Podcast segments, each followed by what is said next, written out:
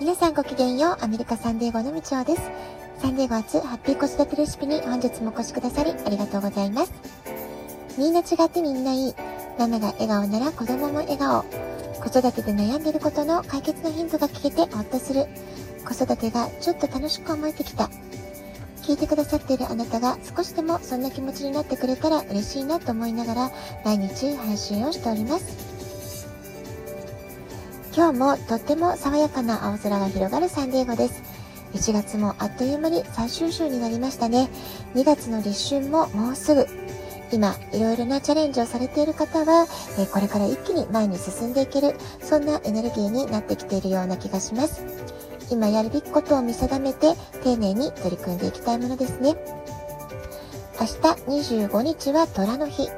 今年は寅年で、そしてさらに虎の日ということですから、行動力をさらにパワーアップして積極的に動いていきましょう。さて、昨日は自己肯定感の形成に大切なものというテーマでお話をしました。え、自己肯定感の形成というのは幼少期とか子供時代に形作られることが多いのですけれども、まあ、大人になってからね、えー、自分の中で意識とか意味付けを自分で考え書き換えていくっていうことで、えー、自分の自己肯定感を上げる努力をするってことはできるわけです。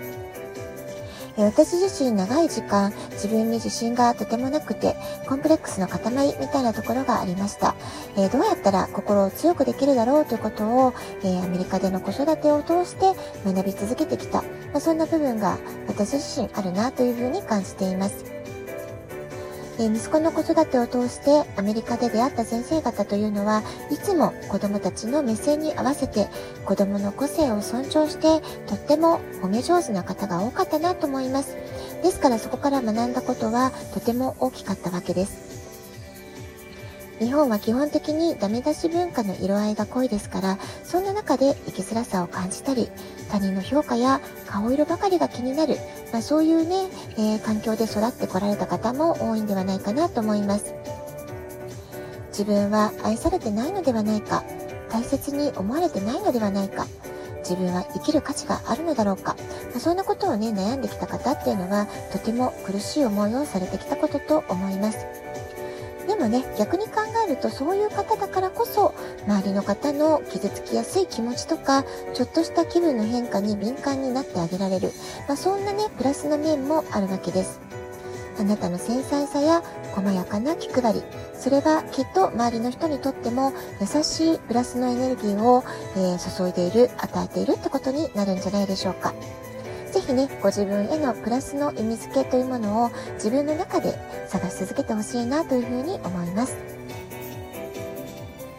それから普段は、えー、自分は自己肯定感とても高いっていうね、えー、そういう意識でいる方であっても、まあ、ひどく体調が悪かったり、あるいはすごく嫌なことがあったり、えー、とても傷つくことを言われたり、まあ、そんなことがあったら、えー、いつも通りに笑顔でご機嫌っていうわけにもいかない時だってありますよね。ですからどんな人にとっても、え今日は自己肯定感高く過ごせてるなっていう人、あまり今日はそうでもないなっていう人、波があるわけですよね。えー、真面目で自分に厳しい人ほどある時どんなに強いような、ね、方でもポキンと心が折れそうになるってこともあるんじゃないでしょうか。そしてそんな時、え、心が弱っている時に周りにそれを見せまいとしてまた頑張ってしまう気丈に振る舞ってしまうなんてことがね悪循環で起こるとさらにね心の負荷っていうものが高まってしまうわけです。まあ、こういった時に周りの人が何気ない、えー、励ますつもりで頑張れっていったようなことが、まあ、知った激励するつもりで、えー、声をかけたことがかえってその人にとってはすごくね心に負担をかけてしまう負荷になってしまうってこともあったりしますから、まあ、すごくねこの言葉の書き方って難しいなとは思いますよね。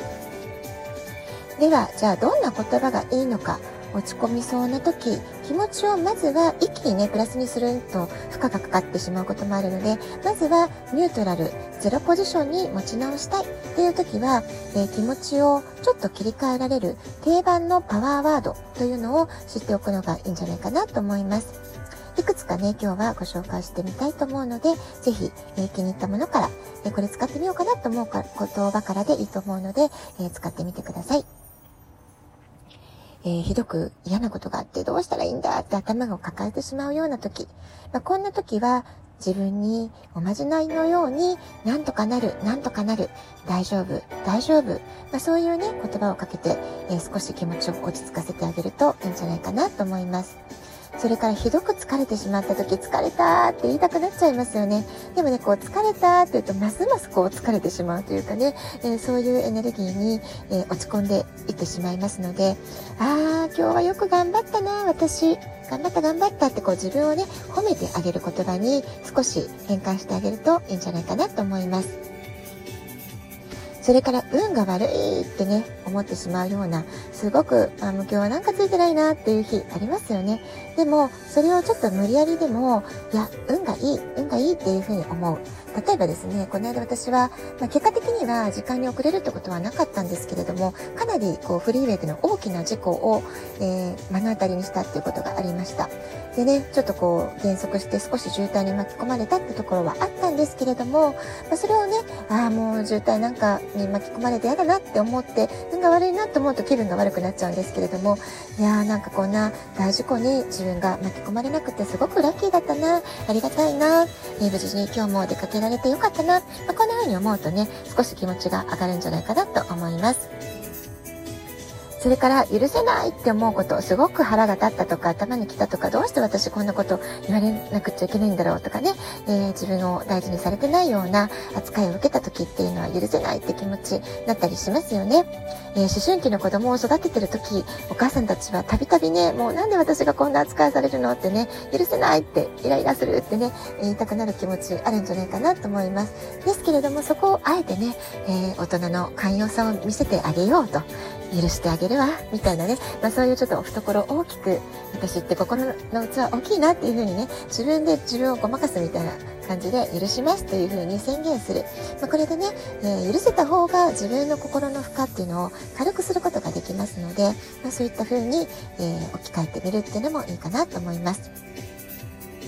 それから、ああ、これは重大な失敗だとかどうしようって思った時、大したことじゃないというふうに置き換えるってことですよね。まあ、人間ね、誰しも小さな失敗っていうのは日々ね、いろんなとこでやっちゃったりするもんですよね。それを一個一個なんかこう、大きくね、えー、ことさら大きく捉えすぎないで、大丈夫大丈夫なんとかなる大したことがじゃないよっていう風にね、え自分にちょっと慰めてあげるって感じでしょうかね。まあ、そんな風な心持ちでいると、えー、すごくニュートラルに、え乗り越えていけるんじゃないかなと思います。それから、ああ、もうダメだ、もう頑張れないって思った時に、まだまだきっとやれることはある。まだまだ今思いついてないだけでやれることはきっとある。まあ、こんな風に思うとね、えー、絶望から希望の光へっていうことで少しね、明るい兆しが、えー、自分の心の中の光として見えてくるんじゃないかなと思います。いかがだったでしょうか？まあ、こうした言葉の変換というのは、えー、リフレーミングという言葉で表現されたりするものになります。本来私たちの目の前に起こる出来事というのは良いとか悪いとか善悪とか、まあ、物事の価値判断っていうのはあまりねないわけなんですよね実はあこれはすごくいいことだとかこれはすごく運が悪かったとかそういう意味付けをしているのは私たち一人一人自分自身の考え方だったり思考の癖と言ってもいいのかもしれませんですから、えー、ネガティブな意味付けや評価をしてしまいそうになる。まあ、してしまいがちだなというね、え自分の思考の傾向っていうのがもし分かっているならば、できるだけ今ご紹介したパワーワードっていうものを使って、えなるべくゼロ地点、中立のポイントに戻してみる。そこからポジティブな考え方、思考の癖づけをすると、どういう発想ができるだろうってことで、まあ、ちょっとね、えクイズを解くような感じで、え知恵を絞ってみる。えそういったことをね、え、意識的にトレーニングしてみるといいんじゃないかなと思います。そして今日ね、ご紹介したようなパワーワード、え、こういったポジティブ変換できるためのきっかけとなるトリガーになる言葉っていうのをあらかじめしっかりと熟知しておくと、え、困った時、落ち込みそうになった時、このパワーワードをちょっと思い出して、まずは使ってみる。自分に言い聞かせてみる。ああ、どうしようと思ったら大丈夫、大丈夫、なんとかなる、なんとかなる。まあ、そうやってね、自慢のように使ってみるだけでも、心をすごく落ち着かせることができるんじゃないかなと思います。私自身ね、息子がこのなんとかなるっていう言葉の呪文の達人だったので、えー、彼がなんとかなるなんとかするから大丈夫だよっていう言葉に、親のね、私の方が何度も何度も助けられたなってことがありました。ぜひ皆さんも使ってみてください。